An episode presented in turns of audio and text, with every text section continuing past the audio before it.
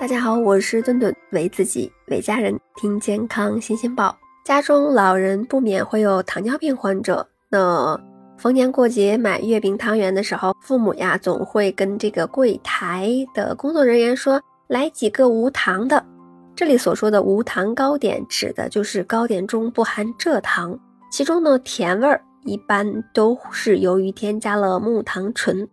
这里呢也可以看出呀，现在呀很多人把添加了木糖醇的食品，直接默认为无糖食品。添加了木糖醇，真的是等同于无糖吗？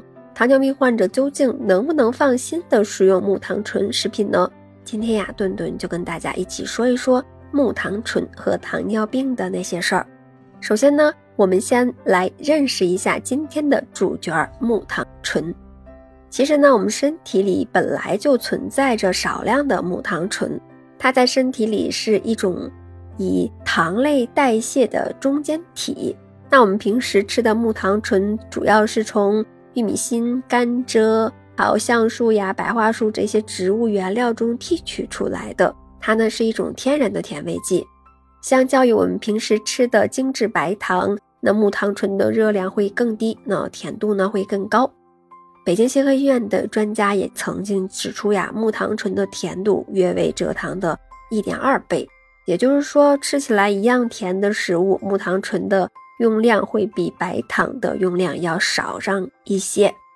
再加上每克木糖醇的热量仅为二点四卡路里，那相较于其他大部分的碳水化合物所含的糖量要少四成。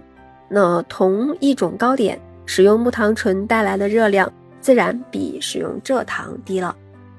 那木糖醇成为呃糖尿病患者的心头好，那最主要的原因啊，还是因为它们在进入体内并不会引起血糖值的升高。那刚刚我们提到说，呃，木糖醇本身就是人体糖代谢的中间产物，我们身体中的木糖醇参与糖代谢过程是不需要胰岛素的。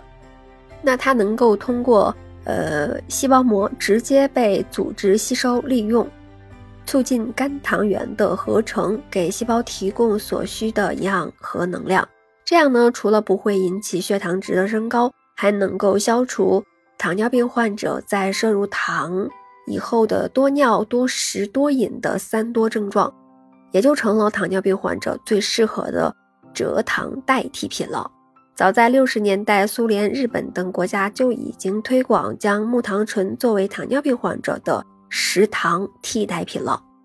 那我国在二零一三年发布的《中国糖尿病医学营养治疗指南》中也提到啊，糖尿病患者适量摄入，呃，糖醇和非营养性甜味剂是安全的。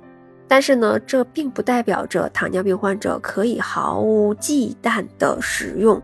木糖醇食品，木糖醇回归本质就是碳氢氧组成的一种碳水化合物，它能够在我们的肝脏中生成甘油三酯，从而来供给和储存能量。在摄入过多的木糖醇以后呢，我们的身体中的血液里的甘油三酯也会随之增多。那如果体内的甘油三酯的水平过高，则会增加我们血管发生冠状动脉粥样硬化的一个风险。那心脑血管疾病呢，也是糖尿病患者最主要的一个并发症。在欧美的一些国家，含有木糖醇的食品包装上都会标注类似过量摄入可能会导致腹泻的提示。这是因为木糖醇在肠道内的吸收率非常低，大约不到百分之二十。摄入大部分的木糖醇会积聚在肠壁上。当肠壁上的木糖醇积聚的过多的时候，就会造成腹泻了。最后一点呀，我们通常会给糖尿病人选购的木糖醇食品，大多呢都是开头所提到的点心、饼干之类的糕点。这类食品虽然使用了木糖醇代替了蔗糖，但是同样会含有大量的淀粉、油脂等等，那热量本身也不低呀。那导致我们血糖升高的可不单单是。名字里所带糖的东西，木糖醇的点心吃多了，同样会导致呃糖尿病的血糖的升高。